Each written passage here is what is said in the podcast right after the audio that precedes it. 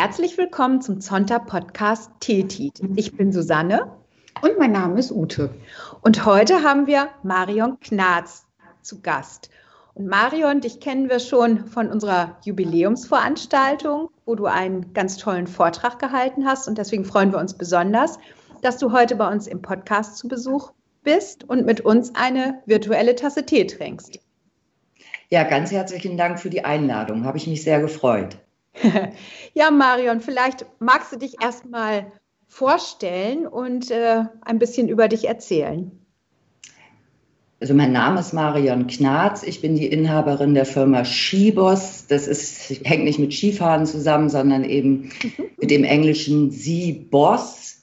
Wenn man das einmal geschrieben sieht, dann erinnert man das immer besser. Wir bieten Führungsseminare von Frauen für Frauen an.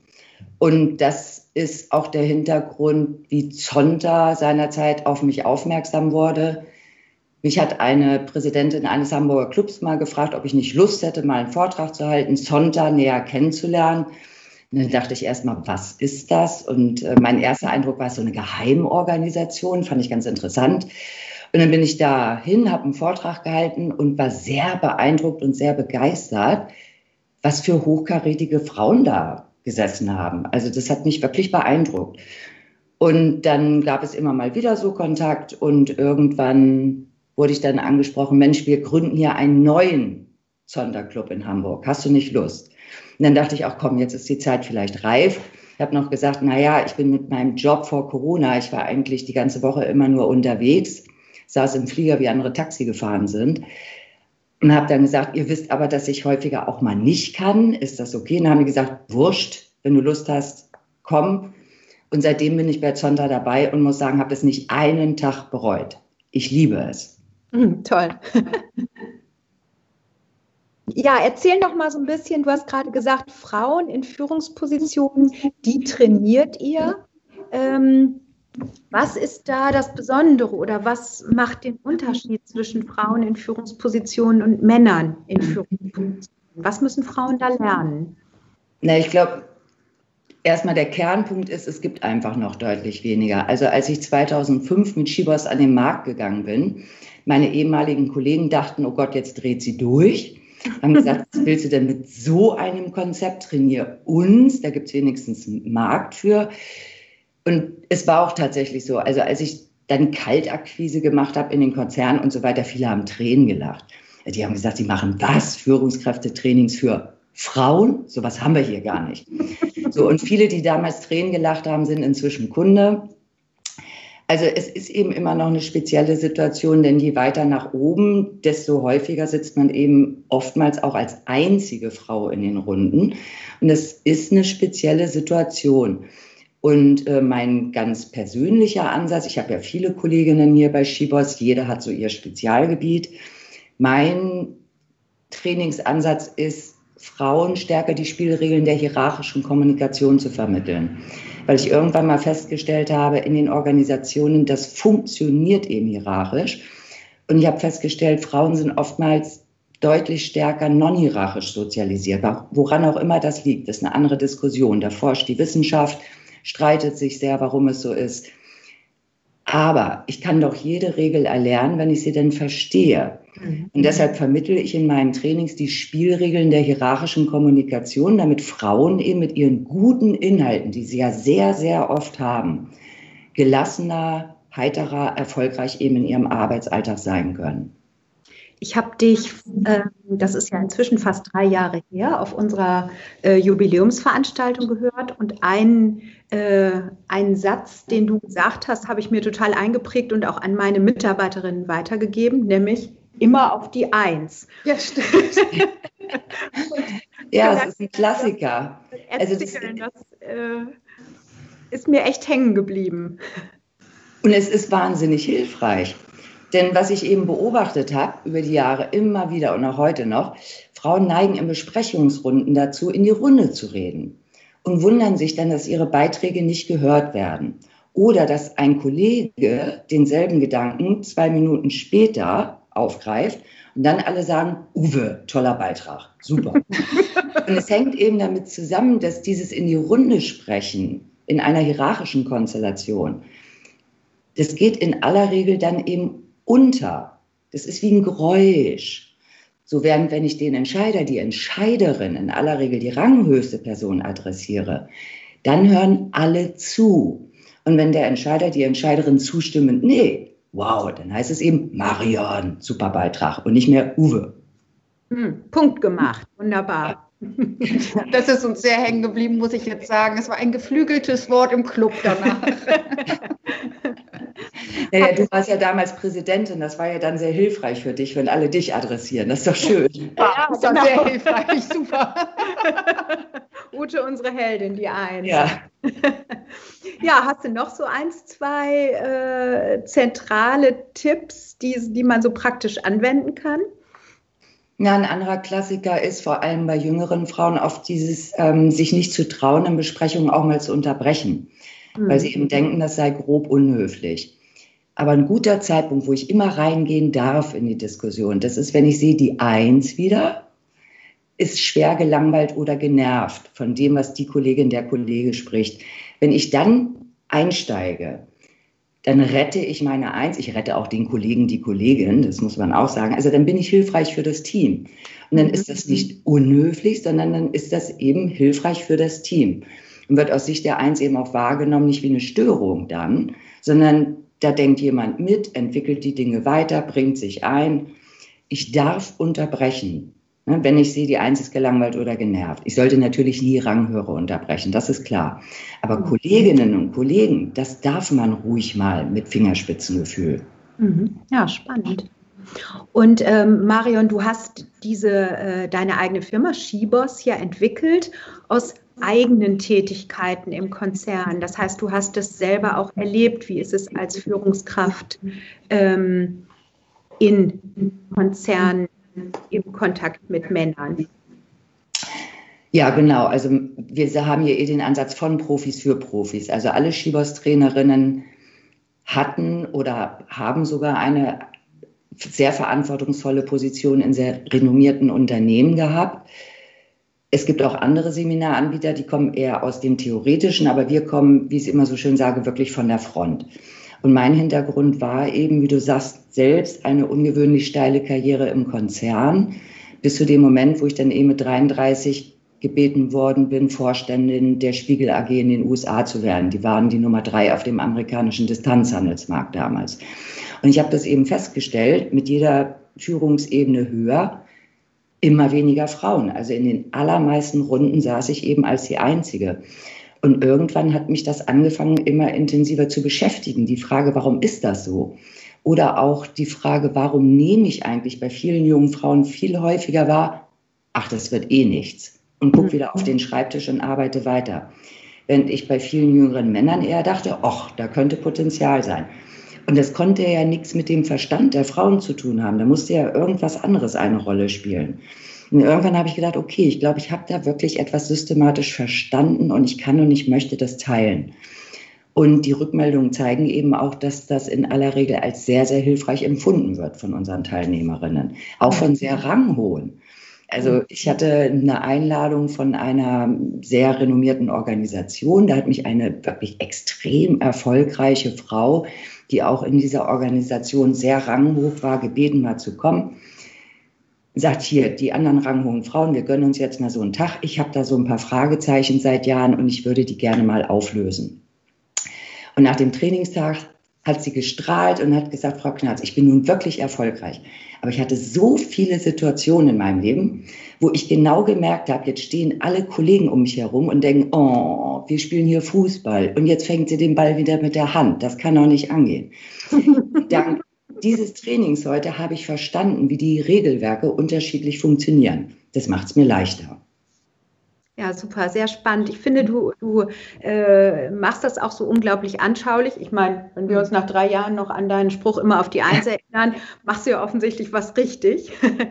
also ganz toll. Ich, ähm, Im Vorgespräch haben wir noch mal kurz auch darüber gesprochen, dass deine, ja, dein Werdegang durchaus auch durch eine schwere Erkrankung geprägt ist. Und ähm, du hast gesagt, du magst auch mit uns drüber sprechen. Und das ist vielleicht für die eine oder andere von uns auch hilfreich, mal zu hören, wie geht so jemand Erfolgreiches mit doch so einem Schicksalsschlag um?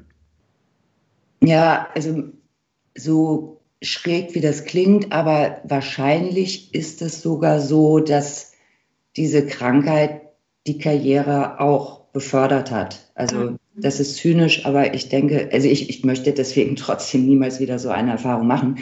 Aber ich hatte tatsächlich Lymphdrüsenkrebs im letzten Stadium mit 25 und fiel dann von heute auf morgen für anderthalb Jahre eben komplett aus. Hatte so den Jackpot der Krebstherapie, viele Chemos, eine Knochenmarkstransplantation, Strahlentherapie und musste dann nach anderthalb Jahren wieder anfangen zu arbeiten, denn ansonsten gibt es nur Verrentung, so und das fand ich dann doch ein bisschen früh. Aber natürlich lange noch nicht leistungsfähig. Man ist ja auch erstmal schwerbehindert dann tatsächlich für fünf Jahre als ehemalige Krebspatientin. Und ich musste eben lernen, mit sehr eingeschränkten körperlichen Ressourcen, zumindest am Anfang, und eigentlich gilt es in gewisser Weise auch bis heute, mit diesen sehr eingeschränkten Ressourcen irgendwie klarzukommen, meinen Weg zu gehen. Ich musste lernen, mich abzugrenzen, dieses Nein sagen, wenn sie dir immer mehr Arbeit auf den Schreibtisch schütten. Mhm. Ja, denn wenn es einfach nicht geht, dann geht es eben nicht. Und habe darüber, glaube ich, gelernt, sehr zu fokussieren tatsächlich auf die Ergebnisse meiner Arbeit. Habe eben auch gelernt, nach Hause zu gehen und nicht bis zehn da zu sitzen, weil ich es physisch einfach auch gar nicht konnte. Und ich habe darüber auch tatsächlich verstanden, Respekt ja, Angst nie vorrangholen. Denn wenn einmal so ein Professor vor einem steht und sagt, Frau Knarz, also entweder Sie hören auf zu rauchen oder Sie werden sterben. Mhm. Den an und denkt, äh, das glaube ich jetzt aber nicht. Geht raus und zündet sich auf den Schreck erstmal eine an und überlebt. Also dann ähm, lernt man auch, okay, ich bin gewisserweise auch selbstverantwortlich, ich muss selbst auf mich achten, aber ich darf auch eigene Entscheidungen treffen. Und dieses Respekt, ja, Angst, nie, das hat mir, glaube ich, auch sehr geholfen, weil ich dachte immer, wo, womit soll mir denn Vorstand oder so irgendwie drohen können? Also pff, ich mache das hier freiwillig, so. Und es hat sehr dazu beigetragen, mein Zeitmanagement zu verbessern. Denn als ich nach anderthalb Jahren wieder zurück in den Konzern kam, also es erstmal eine, war eine tolle Begrüßung, riesen Sonnenblumenmeer, also ich war tief gerührt, es war toll.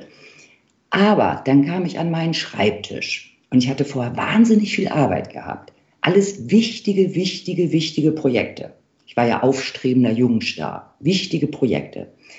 Und die lagen nach anderthalb Jahren komplett unberührt, genauso da, wie ich sie verlassen hatte.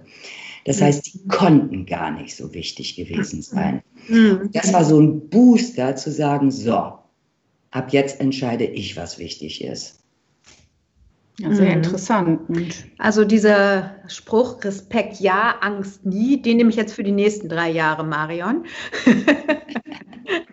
ja, spannend. Kannst du irgendwie äh, vielleicht auch noch mal einen Bogen zu, zu Covid äh, ziehen? Das, ähm, also du hast ja, ja ein bisschen schon. Also Covid, ich weiß, jeder Mensch erlebt das ja sehr, sehr unterschiedlich. Aber am Anfang war das, also ich meine, bei uns war das so, ich kam gerade aus Irland. Mein Flieger hatte Irland verlassen, weil ich da eben beim Kunden Vortrag gehalten habe. Der wurde Irland dicht gemacht. So, dann kam ich am nächsten Tag hier im Büro an und alles wurde abgesagt. Von mhm. jetzt auf gleich alles. Und die Terminkalender waren ja vorher voll.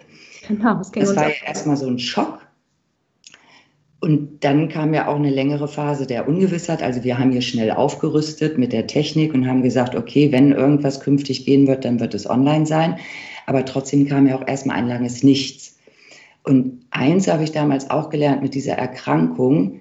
Man kann nicht immer unbedingt etwas machen, sondern ganze Phasen der Genesung bestehen auch aus Abwarten und Tee trinken sozusagen.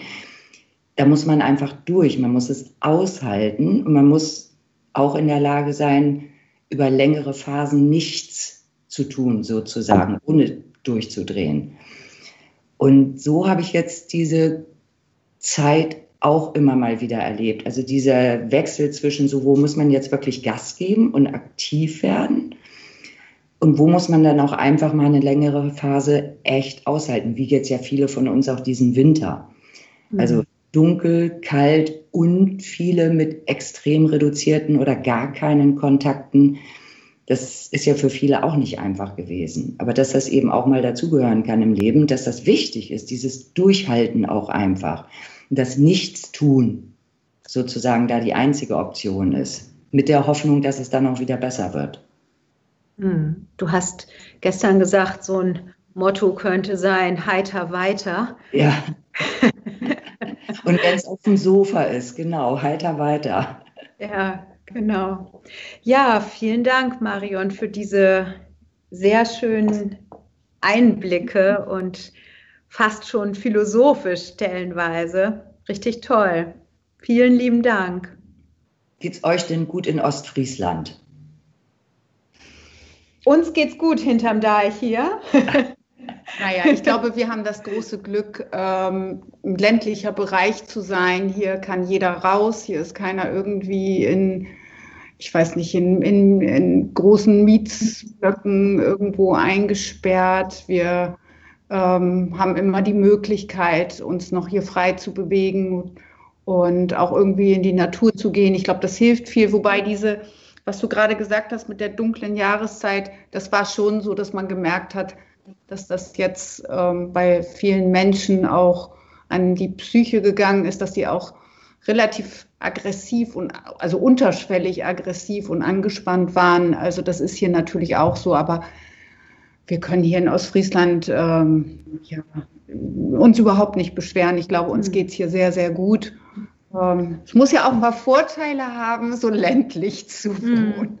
Und ich in Krisenzeiten ist das Land immer ein guter Ort. Das habe ich schon von meinen Großeltern gelernt. Also genau. Ja, und wir haben durchaus auch beruflich ähnliche Erfahrungen gemacht. Wir haben ja auch eine Unternehmen oder ich habe auch eine Unternehmensberatung, dass die Kalender leer waren, aber wir durchaus das so als Anstoß genommen haben, auch ganz viel mm, ja, zu verändern, uns weiterzuentwickeln, was Spaß gemacht hat. Das finde ich ist das eine Positive. Und das zweite ist, dass ich auch so den Eindruck habe, ähm, so ein bisschen Besinnung auf das Wesentliche, ne? die wesentlichen Kontakte, was ist mir eigentlich wichtig. Und ja, da versuchen wir jetzt auch so ein bisschen auch als Familie drauf zu gucken, äh, was ist vielleicht auch das Positive in dieser Zeit, wenn es auch natürlich manchmal einfach nervt und es jetzt auch gerne mal zu Ende sein dürfte.